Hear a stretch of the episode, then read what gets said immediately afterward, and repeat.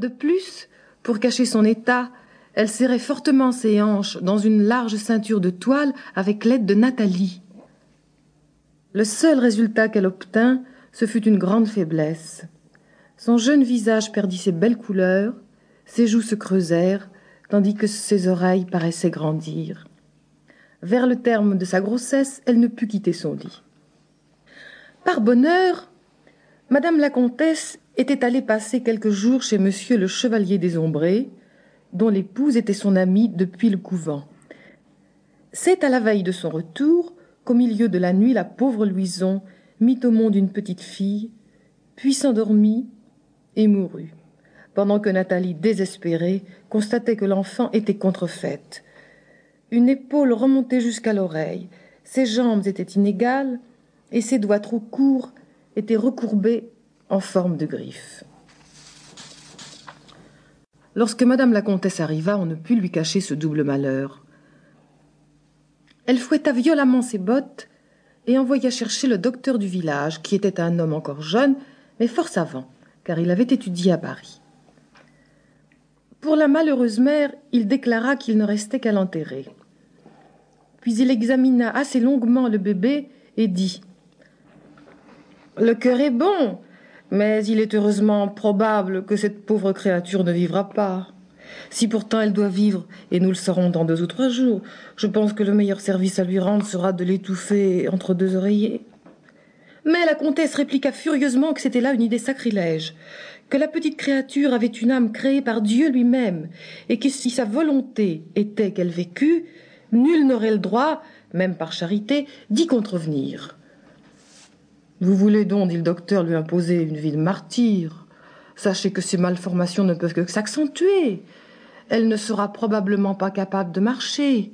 Ses mains seront très difficilement utilisables. Quant à son esprit, je crains bien qu'il ne soit aussi gravement touché que son corps. Que la volonté de Dieu soit faite, dit la comtesse. Il a puni cruellement ses parents à cause de leur amour coupable, et s'il m'a confié cet enfant difforme, ça n'est certainement pas sans raison. Je suis persuadée qu'il a voulu m'offrir l'occasion de racheter mes fautes et mes péchés. Je veux donc être la marraine de l'orpheline. Elle s'appellera Élisabeth comme moi. Allez tout de suite quérir la plus belle nourrice de pays. Dites-lui qu'elle aura des gages triples, qu'elle mangera à ma table, qu'elle sera servie par Nathalie et qu'elle gagnera en même temps que moi son paradis. La petite Babette ne mourut pas, et la généreuse femme veilla sur son enfance avec la tendresse et la patience d'une véritable mère. La pauvre Nathalie, qui avait donné le mauvais conseil, jura devant l'autel de la Vierge de sacrifier sa vie à la petite infirme, et l'on verra qu'elle tint parole jusqu'au bout. La comtesse installa le docteur au château, mais sa science et son dévouement ne purent rien pour redresser les vertèbres déviées ou rendre leur libre jeu à des articulations bloquées. Comme l'homme de l'art l'avait tristement prévu, elle ne pouvait se déplacer qu'en faisant pivoter son torse pour lancer en avant une jambe et franchir ainsi un très petit pas, parce que ses genoux semblaient attachés l'un à l'autre et ses mains inachevées pouvaient à peine saisir sa nourriture.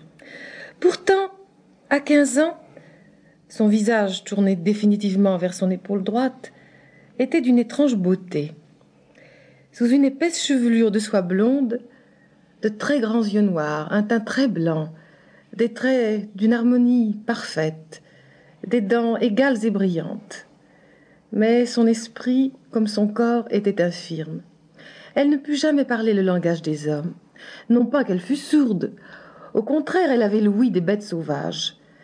Bien avant tout le monde, elle entendait le galop lointain du cheval de madame la comtesse, et le chant des oiseaux la ravissait. On s'aperçut bientôt qu'elle les comprenait et qu'elle savait leur répondre en les imitant.